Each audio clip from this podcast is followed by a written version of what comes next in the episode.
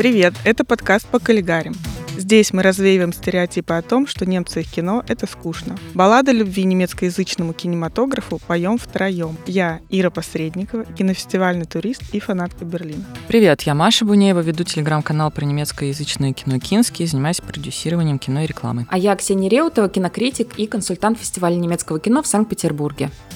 Сегодняшний выпуск и правда обещает быть музыкальным, потому что поговорим мы про трехгрошовую оперу. Известнейший немецкий драматург Бертольд Брехт опубликовал пьесу по таким названиям в 1928 году, а его соратник, композитор Курт Валь, написал музыкальное сопровождение. Театральная премьера имела такой успех, что продюсеры заинтересовались скорейшей экранизацией. Фильм 1931 года в наше время знают, может, и немногие, но вот песни с первых нот подхватываются сегодня. В этом выпуске вспоминаем знаменитую картину и слушаем любимые зонги. Выпуск записываем при поддержке компании Джоман Films и Года Германии в России. Ну что, начинаем. Начинаем.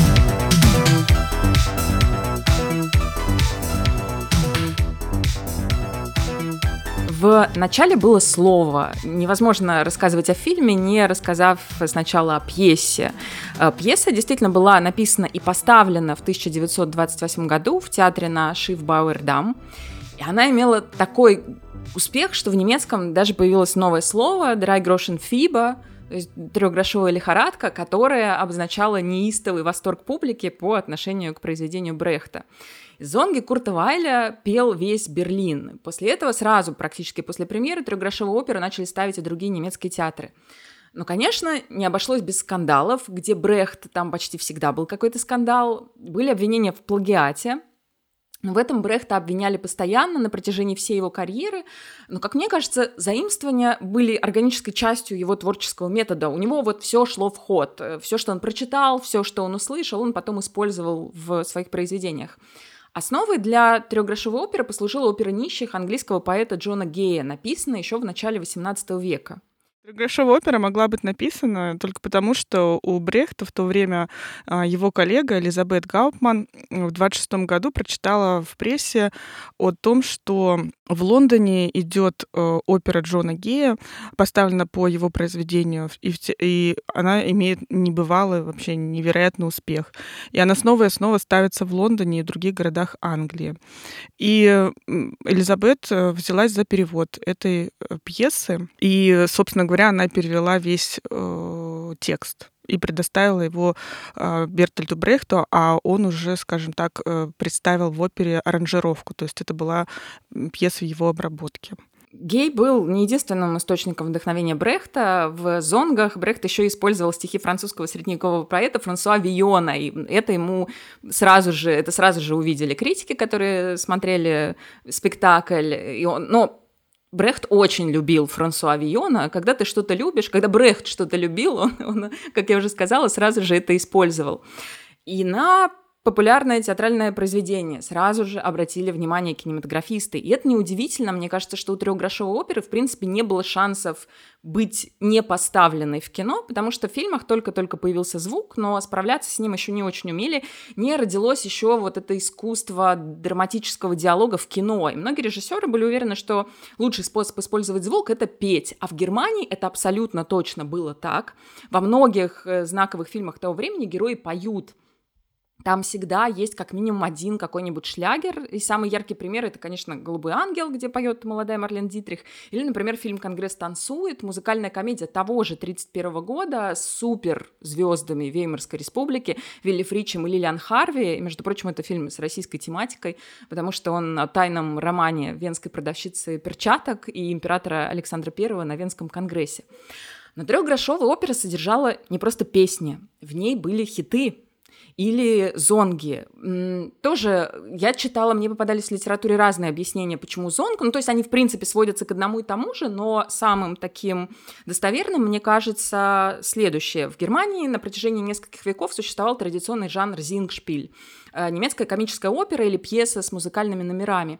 И когда Брехт и Вайль начали совместную работу, они решили с этим названием поиграть, как-то похулиганить. И песни Махагони, их первое совместное произведение, которое они чуть позже переработали уже в полноценную оперу «Расцвет и падение города Махагони», они назвали не Махагони Зингшпиль, хотя это был Зингшпиль, они назвали его Махагони Зонгшпиль. То есть зонг, естественно, это было от английского сонг. И английский был здесь очень-очень в тему, потому что Вайль находился под очень большим влиянием джазовой музыки. И его заслуга состоит в том, ну, одна из его многочисленных, на самом деле, заслуг состоит в том, что он разбавил условно высокий жанр низким. Точнее, он даже уничтожил эту границу. У него есть э, известная цитата «Я никогда не видел разницы между серьезной и легкой музыкой. Музыка бывает либо хорошая, либо плохая». И вот эта музыкальная актуальность зонгов делала их идеальным материалом и для кино. Кино тогда было искусством молодым, и оно с жадностью хваталось за любые новые формы, любые новые форматы.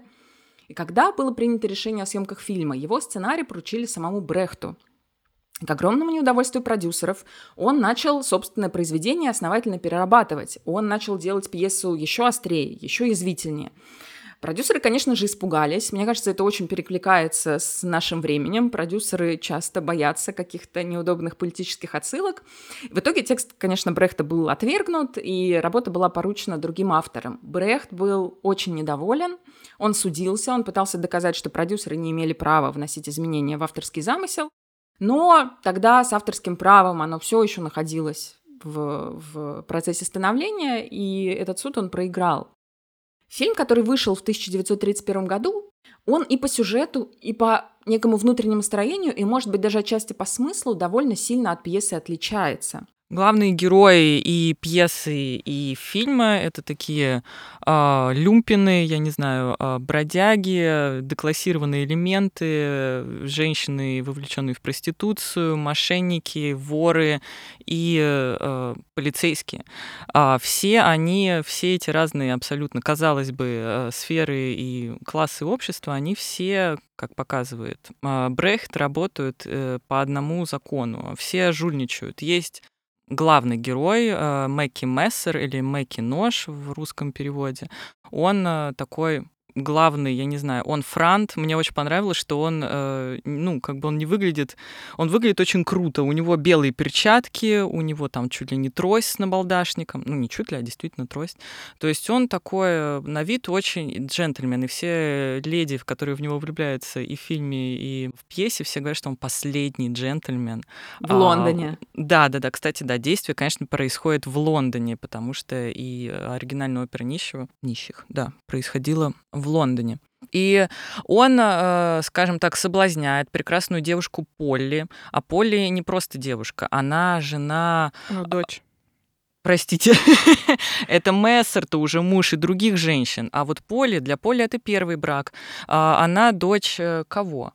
Питчема. Да. Да, Джонатана Питчема. Он, как его называют тоже в Лондоне, а, что он король нищих получается. Король нищих Глава и самый бедный, самый бедный человек Лондона. Ну, это в ироническом, в ироническом ключе. Конечно. У него целая сеть реально э, нищих. Невозможно э, попрошайничать на улицах Лондона, не получив лицензию у Питчема. То есть к нему реально приходят люди. Э, он наряжает их в костюмы, он определяет им ранг. Есть пять э, рангов. Мне это очень понравилось. Человеческого убожества, по-моему, так это э, названо. И э, вот это его сеть, его заработок. Как только он узнает, что его единственная дочь Поли вышла замуж за главного злодея-преступника этого города, он э, планирует месть, потому что мне очень понравилась фраза, которую он говорит своей жене, ты так разбрасываешься нашей дочерью, как будто я миллионер. То есть э, дочь надо выдать было в приличное место и распоряжаться ей как товаром, который можно выгодно продать. А она вышла замуж за Мэки Мессера. Ну что это такое? Вот. Он э, планирует э, он э, идет в полицию и хочет сдать э, Мессера главе полиции. Это как Браун. Пантера Браун. Пантера, да. Или тигр, кстати. В оригинале он тигр. По-русски он почему-то пантера. По-русски он пантера, да. Да, да, да. Но, естественно, оказывается, что Мэки Мессер и Джеки, а, глава полиции, фронтовые товарищи, лучшие друзья, друг друга крышуют. В Скотланд-Ярде нет ни одного доноса на Мэки Мессера, хотя могли бы быть. Вот. И тогда э, Питчем говорит уже, видимо, от какого-то отчаяния, что если э, Мессера сегодня в 6 вечера не повесят, то все нищие, все его наемные рабочие выйдут на улицы города, организуют э, шествие на королевскую э, коронацию. коронацию да, да, да, да. Королева Виктория коронуется в этот день, и будет просто неприятно ей видеть такое количество оборванцев, люмпинов и, и всех этих несчастных людей. Конечно же, э, Джеки, глава полиции, не хочет такого, такой ситуации, и приходится Мессера брать. Один раз, потом второй раз. В общем, сюжет там, конечно, лихой. Doch die Armee fragt keinen, wer sei, und marschierte hinauf nach dem Norden. Wohnen auf den Kanonen, von Kap bis zum Speer. Wenn es mal regnete und es begegnete ihnen eine neue Rasse, eine braune oder blasse, dann machten sie vielleicht auch raus ihr da.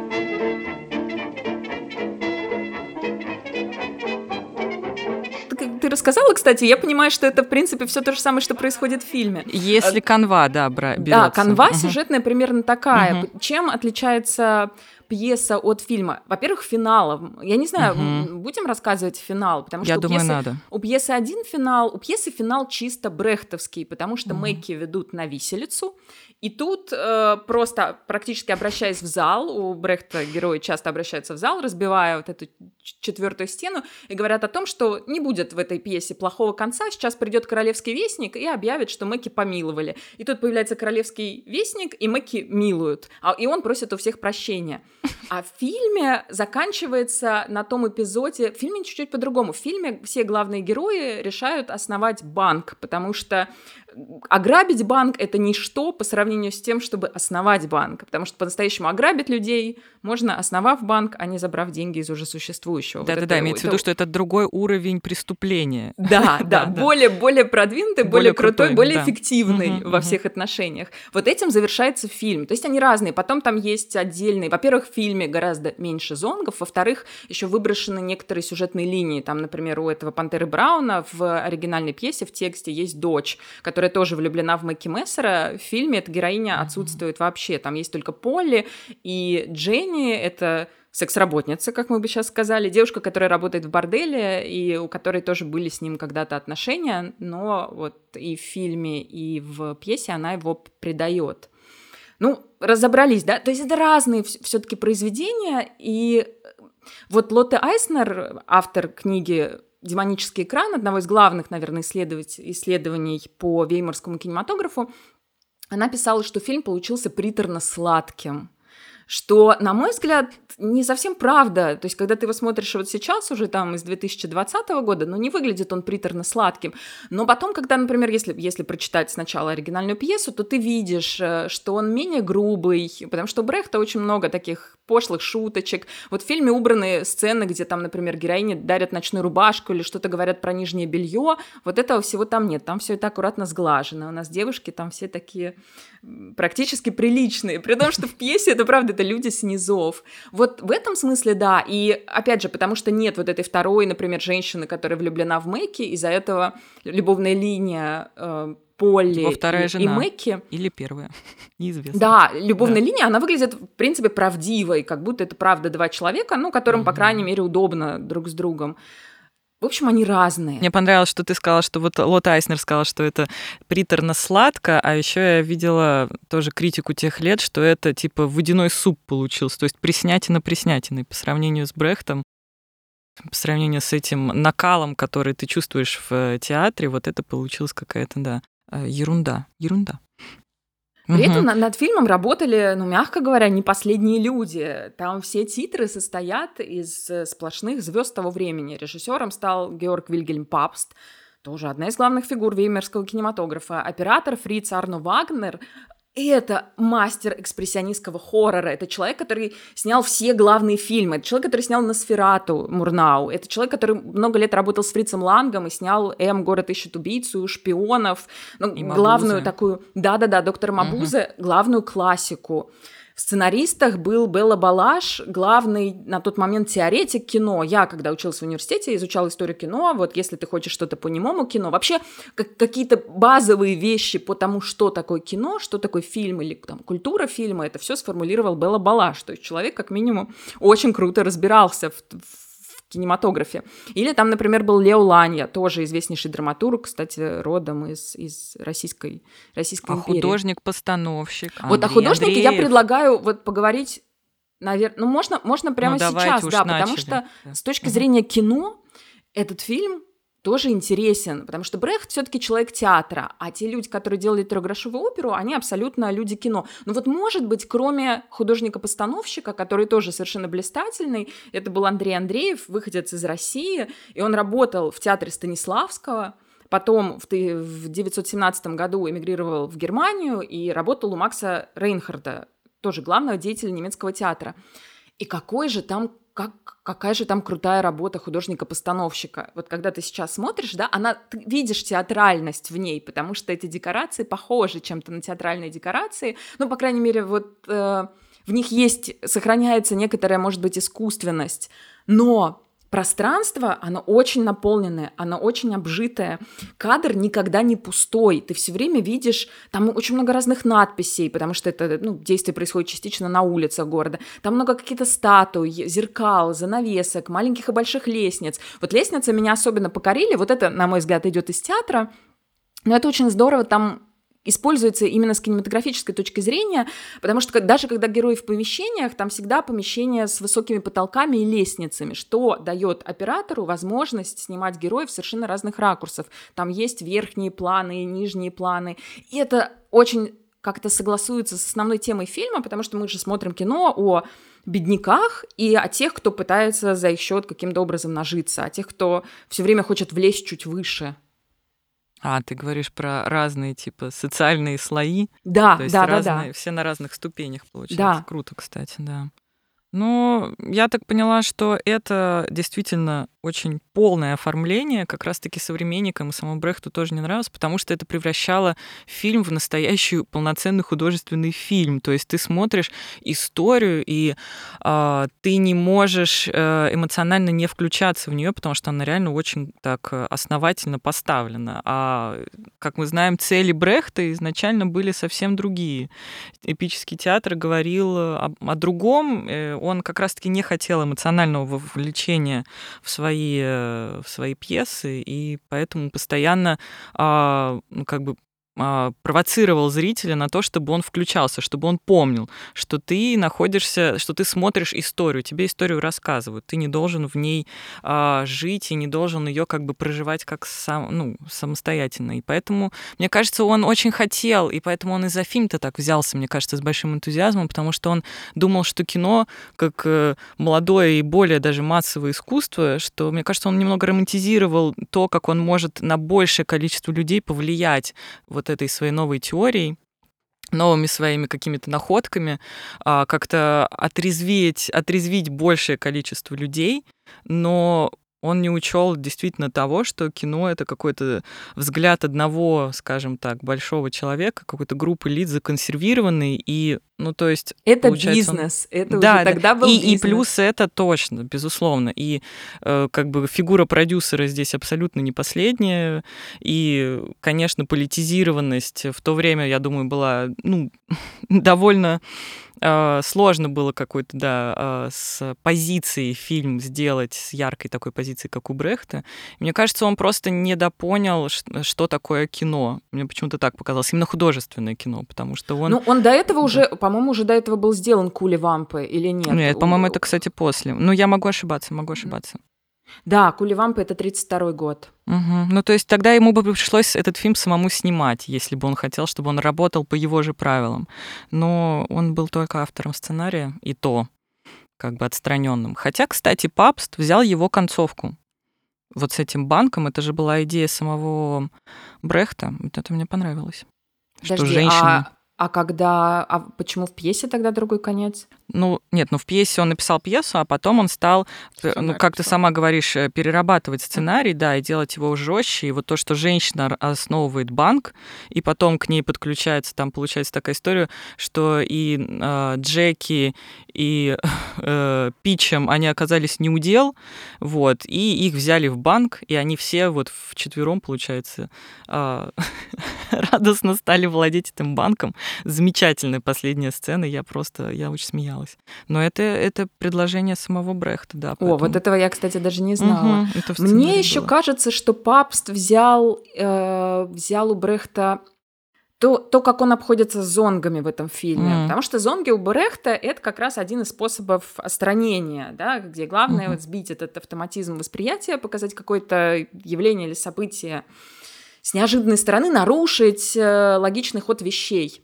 И если мы будем смотреть фильм, то и в фильме зонги всегда тем или иным образом оказываются выломанными из повествования. Там есть, где герои действительно просто начинают петь и вместе пляшут, но вот особенно это видно на примере героинь Поли и Дженни, когда они исполняют свои партии, они как будто замирают, они превращаются в статуэтки. И это зрителя немножко все-таки выламывает. Это именно mm-hmm. то, чего всегда хотел Брехт добиваться, потому что в пьесе там прямо обозначено, когда начинаются зонги, там спускается щит с какой-то надписью, то есть ты полностью выпадаешь из этого театрального спектакля. И в фильме это есть, но не во всех зонгах, но есть.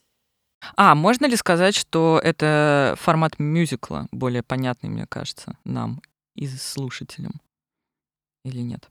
Ну, отчасти да, тем более, что Вайль, после того, как он эмигрировал в Америку, он работал именно на Бродвее, именно с мюзиклами, mm-hmm. да, но я бы... Просто это настолько немецкая вещь, что как-то mm-hmm. не хочется к ней употреблять, родившаяся именно в Германии на немецкой почве, что не хочется употреблять здесь другое слово. все таки это именно зонг-опера. Согласна. А, Еще там очень интересные сцены, снятые... Там вообще очень крутая, конечно, операторская работа. И та же Луте Айснер писала очень много о том, как художники, в принципе, Веймарск, кинематографы Веймарской республики использовали стекло. Они обожали mm-hmm. зеркальные поверхности, стеклянные поверхности. Наверное, главным их любителем был Фриц Ланг, потому что им нравилось вот это какое-то обманчивое отражение желанных предметов или людей на стеклянных поверхностях. И вообще стекло — это всегда это свет, тень, движение, какие-то блики. Это все инструменты, но, может быть, еще в большей степени немого кинематографа, но это, безусловно, инструменты кинематографа. И вот этого в трехгрошовой опере тоже очень много. Там самая, наверное, заметная сцена — это в самом начале, когда Мэкки первый раз встречается с Полли, мы понимаем, что он делает ей предложение, но мы видим их с улицы через стекло, и мы не слышим, о чем они говорят. О том, что они собираются жениться, мы узнаем буквально через мгновение, когда эта сцена заканчивается. То есть мы не слышим, это же чисто кинематографический прием. Ты при всем желании никогда не сможешь этого сделать в театре. Еще и из немого кино. Слушайте, я сейчас поняла, что эта сцена она реально напоминает сцену знакомства Ромео плюс Джульетты в базе, у базы Лурмана, когда они встречаются через стекло, через этот аквариум. Они смотрят друг на друга, там очень крутая сцена. Ну тут они смотрят друг на друга. Нет, здесь все-таки здесь они сидят в одном помещении, а мы зрители в другом. Ну, это да, же, это же опять же к Брехту. Тут чуть-чуть другое. И мы не слышим вообще, uh-huh, о чем они uh-huh, говорят, а uh-huh. они о чем-то говорят, и это от нас ускользает. Вот это круто. Угу. Еще в фильме ну, как заметил второй очень известный э, кинокритик, киноисследователь Зигфрид Кракауэр в своих исследованиях, да, э, Папст обращает внимание на массы, на вот это вот шествие нищих. У него э, этим ребятам уделено довольно много экранного времени, чего, мне кажется, в пьесе реально не подразумевалось. А у него прям вот идут эти люди, и их уже не остановить. Там же есть этот момент, что э, вроде как... Э, Пичем говорит уже, все, ребята, надо останавливаться, не идите на эту коронацию. Но толпы-то уже идут, их уже не остановить, они уже со своими транспарантами э, продолжают ход, и в конце тоже эти толпы видны. Ну, то есть э, Кракауэр вообще писал про массы, про то, что массы, начиная, массы управляемые одним э, э, гениальным мозгом, э, начинают действовать. Это не, не один человек, а один человек, который управляет множеством людей. И Кракауэр во многих фильмах это видел, и здесь он у Папста тоже увидел вот это вот предвестие, потому что здесь уже 31 год, это уже вот-вот-вот-вот самое-самое э, простите, уже почти 33-й, то есть э, уже нарастает вот эта вот массовость э, каких-то странных настроений, поэтому мне кажется, он, э, ну, очень как бы это заметил не зря и имеет место вот эта теория, что не зря а, в фильме а, вот этому шествию нищих практически демонстрации уделяется экранное время. Вот. Давайте да. поговорим о зонгах. Гла- uh-huh. Все главные зонги, все самые главные хиты, которые были у Брехта и Вайля, они все в фильм попали. У кого какой любимый зонг? А, основной зонг, который про Мэки Мессера, я уже его, мне кажется, выучила и пою теперь дома, напеваю. Ну, и мне нравится его фраза, она в зонге звучит, что сначала э, хлеб, простите. Ну, Нет, более... это в другом, это, это в другом, это в другом было зонге, да? это не про ну, это классно. У него очень классно, ведь э, сама пьеса, она начинается вот с этой вот э, с этого зонга, и мы сразу, реально сразу понимаем, о чем будет речь, потому что а Потому что э, у ножа Мэки Мессера его же не видно. То есть у акулы зубы видны, и ты сразу видишь опасность. А Мэки Мессер — это опасность скрытая. Ты не сразу понимаешь, ты сначала очаровываешь, сначала думаешь, что он прекрасный джентльмен, потому что его ножичек, он им действует очень хитро, и вот в этом опасность, в том, что ты не видишь ее, она тебе подается по другим соусам. Вот это мне очень понравилось, этот образ.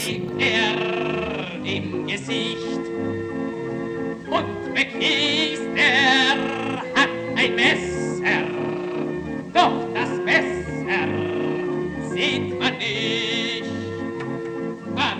sei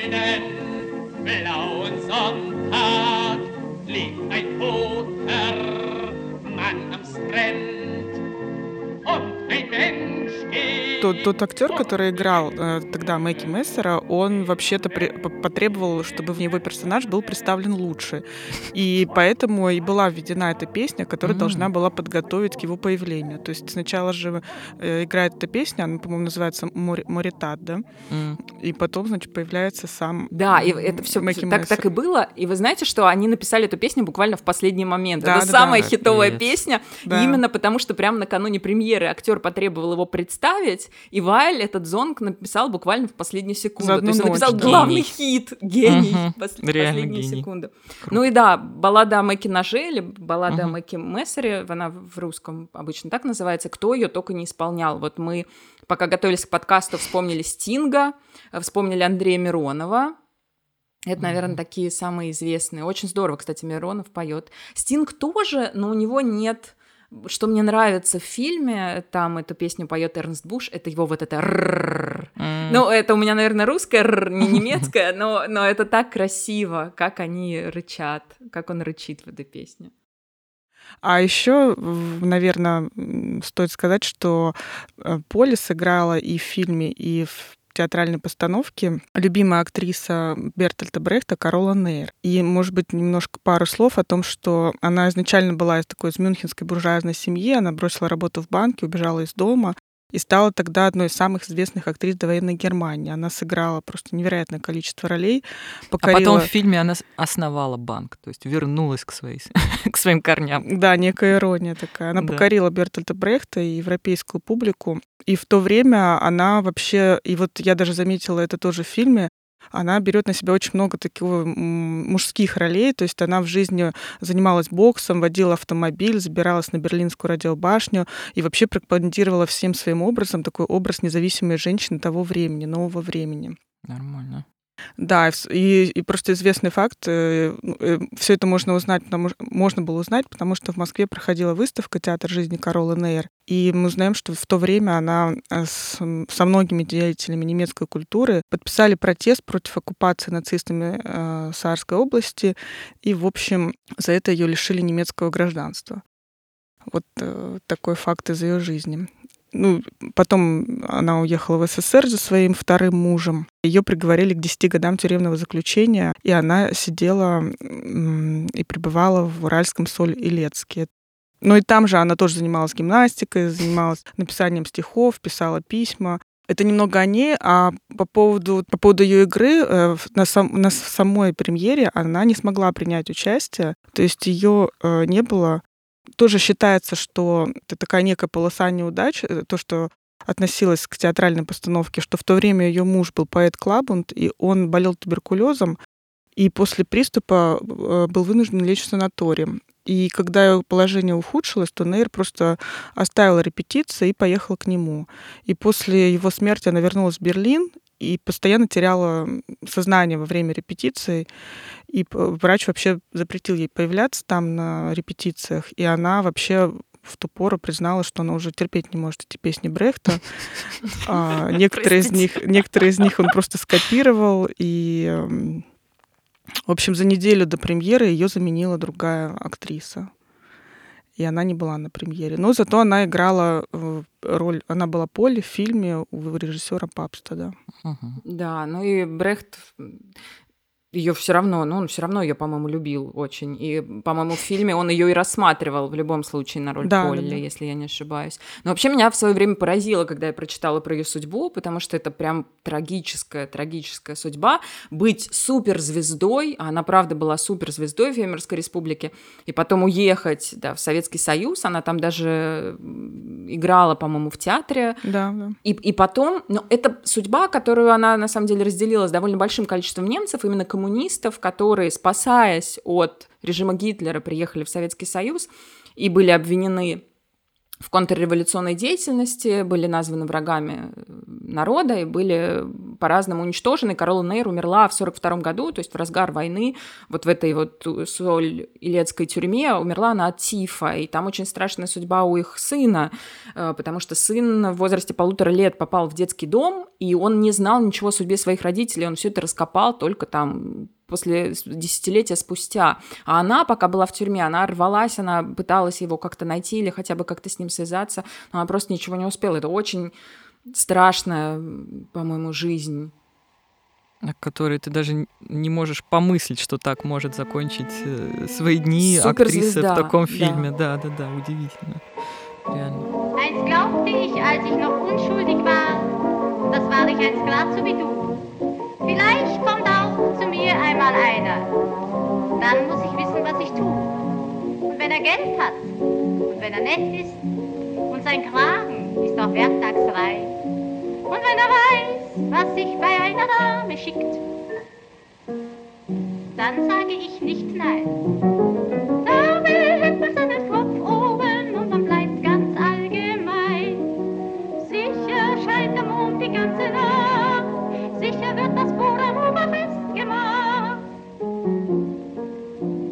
Очень круто. Но у меня любимый зонг другой. У меня любимый зонг — это песня «Пиратки Дженни», и за, за что я очень-очень благодарна фильму, за то, что в пьесе Брехта поет эту песню Полли, и она поет ее на своей свадьбе. И как-то эта песня, о чем песня? Некая девушка, которая работает в каком-то очень захудалом, очень каком-то отвратительном, грязном трактире, она вот стелит постели клиентам, э, моет им стаканы, и они все обращаются с ней очень-очень плохо. И она мечтает, что рано или поздно вот в ее гавань, в гавань ее города зайдет корабль, и всех расстреляет. Это просто... И когда я первый раз слышала эту песню, я думаю, вау. И когда поет это Полли в тексте пьесы и поет ее на своей свадьбе, она поет ее как притчу. Что делает в фильме Папст? Он вкладывает эту песню в уста Дженни, которая работает в борделе. То есть мы понимаем, что эта девушка-проститутка, ей правда приходится очень плохо, а играет ее Лотта Ленья, о которой мы уже вспоминали в подкасте немцы в Бондиане, это жена Курта Вайля и тоже выдающаяся совершенно актриса и певица, и вот ее роль была, эта роль Дженни, она играла ее в театре, она играла ее в фильме, и как она здорово поет эту песню. Ну и имя героини совпадает, и имя в песне, и имя в фильме, получается. И как-то эта песня звучит намного пронзительно, потому что ты вот понимаешь, что эта девушка многое повидала. Meine Herren, heute sehen Sie mich Gläser abwaschen und ich mache das. Und Sie geben mir eine Penny und ich bedanke mich schnell und Sie sehen meine Lumpen und das lumpige Hotel und Sie wissen nicht, mit wem Sie reden. Und Sie wissen nicht, mit wem Sie reden. Aber eines Tages wird ein Geschrei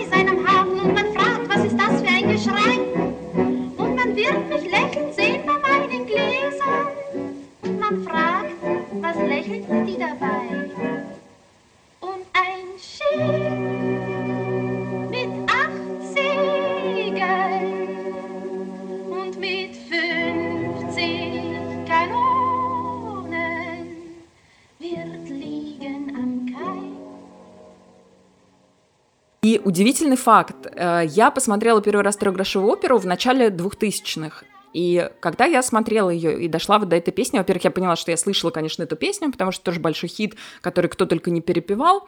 Я вдруг понимаю, я читаю, значит, субтитры, и понимаю, что я только что посмотрела фильм с этим сюжетом.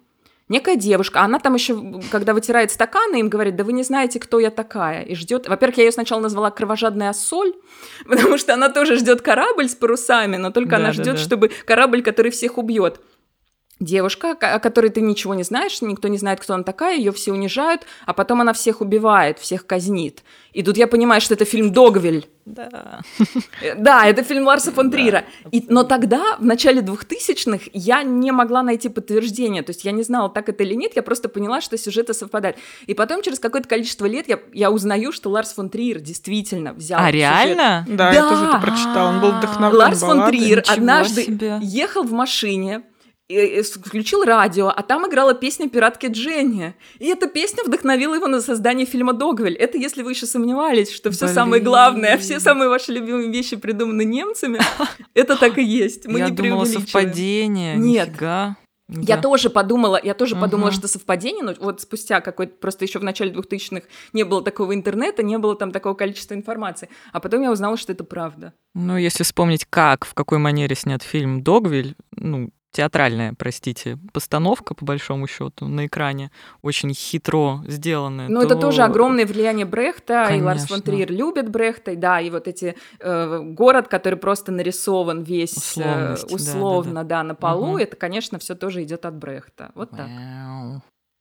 У меня аж мурашки пошли, слушайте, от такого, очень круто. Глаз и посредник — это мы между этими информациями. Кто еще об этом узнает, да? Не, ну, возможно, возможно, в книгах о Ларисе фон Триере это есть, но... И невозможно не рассказать еще об одном актере, который, наверное, тоже наряду с Лотте Ленья и Карл Нейр, как мне кажется, делает фильм во многом. И это, конечно, Эрнст Буш. Он играет там уличного певца, э, с, которого, с которым мы начинаем, практически заканчиваем этот фильм, потому что балладу о Мэкке Мессере поет именно Эрнст Буш. И имя Эрнста Буша сейчас носит главный театральный вуз Германии. Он так и, да, так и называется, выше, там, по-моему, школа кино и телевидения имени Эрнста Буша, или, подождите, театральный именно вуз, там именно актеров учат. В общем, все главные современные актеры — это выпускники вуза имени Эрнста Буша. И Эрнст Буш тоже совершенно удивительный человек. Он, кстати, у него потрясающий голос, но он, говорят, не умел даже читать ноты. И вообще угу. вот так вот как-то профессионально в музыке не разбирался. И он был ярым коммунистом, не зря они спелись во всех отношениях. С Брехтом его называли «Красный Орфей».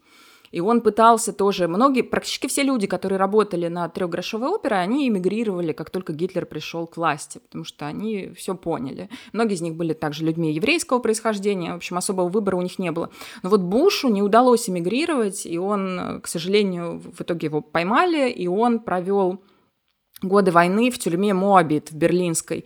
И там с ним произошла страшная трагедия, потому что в здание тюрьмы в 43 году попала бомба, и крыло, в котором находилась камера Буша, было разрушено до основания. Он получил очень тяжелую травму, и одна из балок, упавших повредила ему лицевой нерв, и часть его лица навсегда осталась парализованной, поэтому потом он редко очень снимался в кино, избегал кино, но вот без театра он жить не мог, и в театре он играл постоянно и продолжал петь. И, кстати, 30 мая 1946 года Эрнст Буш выступил на открытии временного помещения театра Фольксбюне. Э, и это, в этом, на этом вечере присутствовал поэт Константин Симонов, и у Константина mm-hmm. Симонова есть знаменитое, знаменитое стихотворение, которое начинается словами «В Берлине на холодной сцене пел немец, раненый в Испании, по обвинению в измене, казненный за глаза заранее» и так далее, и так далее. Так вот этот немец — этот Эрнст Буш который mm-hmm. пел балладу о Мэке Ноже в самом начале фильма, и который потом, вот этот уличный певец, он постоянно появляется в кадре и дви- двигает, его словами движется повествование. Эрнст Буш был, конечно, конечно, очень крутой, да, но тоже есть некоторая неоднозначность вокруг его фигуры, потому что, естественно, будучи ярым коммунистом, он вернулся, в, он остался в Восточной Германии, и э, он записал, например, песню партии, которая была фактически гимном Сепк, э, со знаменитым вот этим припевом «Депортай, депортай, дихатыми рехт», партия, партия всегда права.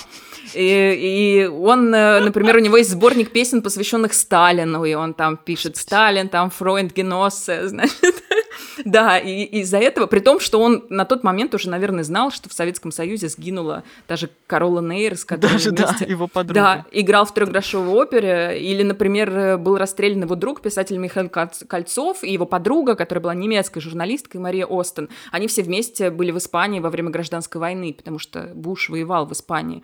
Ну, ну как-то это не помешало ему записать вот это. Талантливый человек, талантлив. во Да, сборник, сборник песен. При любом режиме. Ну, Офигеть. с другой стороны, память о нем хранят, ВУЗ его имя носит, и когда мы сейчас... Для меня все таки идеальная баллада о Мэке Ноже — это именно баллада Эрнста Буша с его вот этими «рррр» знаменитыми. В общем, если вы думаете, что мы говорим только о каком-то нафталине, это не так.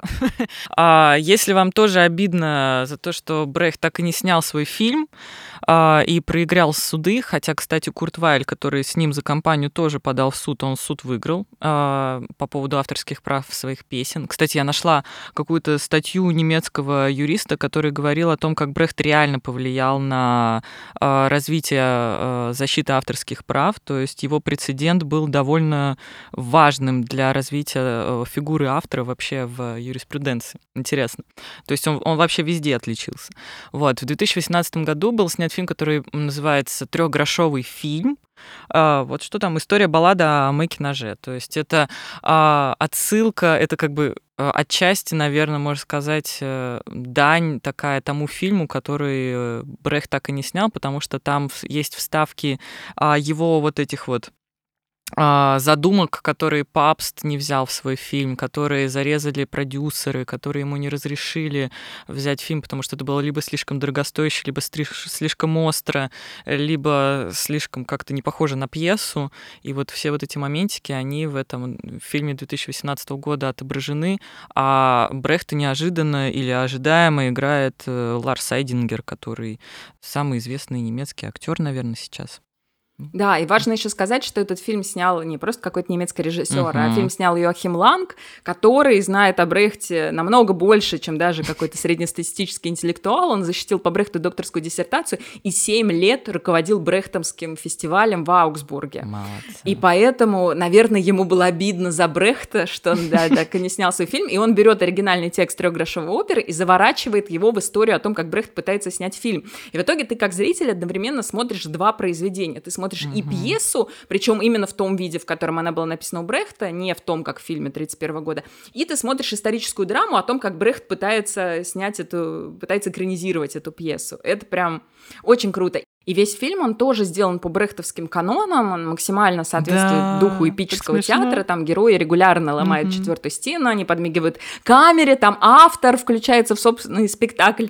Там актеры общаются со зрителями. Еще там есть, например, смешное, когда актер приближается к камере, как будто он разбивает объектив. Ну, в общем, там очень много таких. Но единственное, что он непомерно длинный. Он идет больше двух часов, и мне кажется, он как-то немножко перемудрил, потому что вроде вначале интересно, а потом ты постепенно, постепенно как-то угасаешь. Мне кажется, ты теряешь, да, нить, потому что надо держать в голове очень много информации и про пьесу, и про первую экранизацию 31-го, и сейчас смотреть с интересами. Они еще как бы настолько, видимо, хотят актуализировать э, Брехта, что они выходят в современность в конце, чуть ли даже не в будущее. Я имею в виду, как поставленные последние сцены, уж не будем э, на этом заострять внимание, но просто они уже одеты в современные костюмы, наряды, то есть как будто, как будто Брехт был и будет всегда, но это уже, мне кажется, вот действительно какая-то стилизация, которая вышла просто, фантазия, которая уже без Брехта существует как-то слишком, слишком. Вот. Да, но если вы Брехта изучаете, если вы Брехта любите, если он вам интересен, то этот фильм обязательно к просмотру. Там весь сценарий составлен из его реальных фраз или цитат из его произведений. То есть он там все время говорит по писанному. Говорят, кстати, реальный Брехт говорил довольно сбивчиво. Но в фильме он прям сыпет вот этими такими крылатыми и- фразами. В конце как бы его оригинальный голос-то и звучит Брехта, то есть фильм вообще превращается в какую-то, я не знаю, публицистику условно, потому что когда в конце уже совсем все как бы, я не знаю, все стены уже рушатся, и просто мы слышим реального Брехта, ну то есть, ну как-то мне кажется, слишком. Знаете, что мне еще, наверное, в конце хотелось бы, наверное, сказать?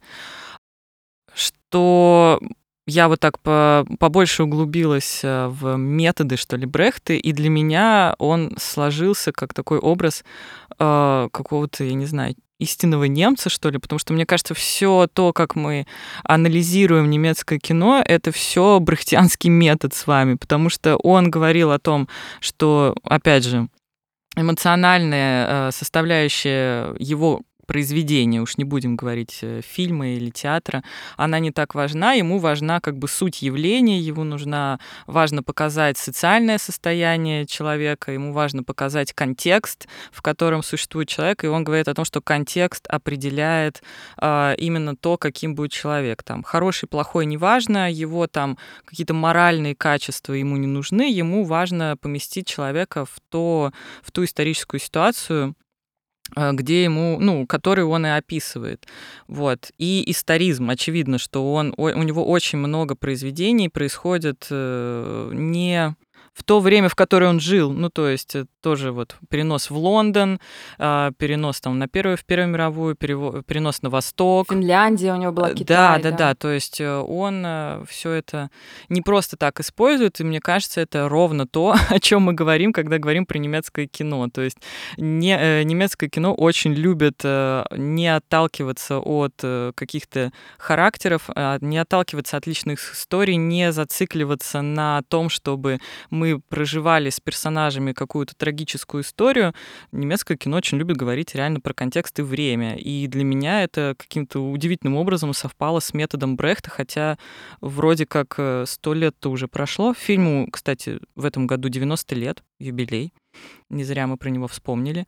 Вот. Но, тем не менее, ну, как бы такое ощущение, что ровно так немецкое кино сейчас существует, хотя именно фильм по законам Брехта не сложился. Вот. Но меня поразило, я вот сейчас его пересмотрела спустя много лет именно к подкасту, меня поразило, как же все это актуально. Угу. Несчастные люди, которых которые куда-то собираются идти, потому что не идти уже куда-то невозможно, выходят на улицы, а где-то там за стенами, в общем, сочиняются очередной план по тому, как их ограбить. Это очень жизненно. Угу. Угу. Да, если интересно вообще узнать побольше о немецкой музыке, то можно, например, э, ну и знать, что же особенно было в трехгрошовой опере Бертольда Брехта и Курта Вайля, то, например, ведущий э, и музыкальный критик Лев Ганкин в своем подкасте «От хора до хардкора» вместе с музыковедом композитором Федором Сафроновым как раз об этом и говорят, и говорят о музыке в Германии в период между Первой мировой войной и приходом к власти нацистов, то есть как раз о Веймарской республике. И подкаст э, называется «От хора до хора», посвящен немецкой музыке, и как раз тоже, как и наш сегодняшний подкаст, выходит в рамках Года Германии в России. Поэтому очень рекомендую послушать. Дополнительный саундтрек к нашему выпуску. Да, и там, кстати, тоже включены сон, зонги из трехгрошовой оперы. Угу. Да, ну вообще это отличный подкаст, который рассказывает об истории музыки и об истории немецкой музыки, очень много интересных фактов. Но и про наш подкаст не забывайте, а мы будем готовить для вас новые выпуски. Пока-пока. Всем счастливо, пока. Всем пока. thank you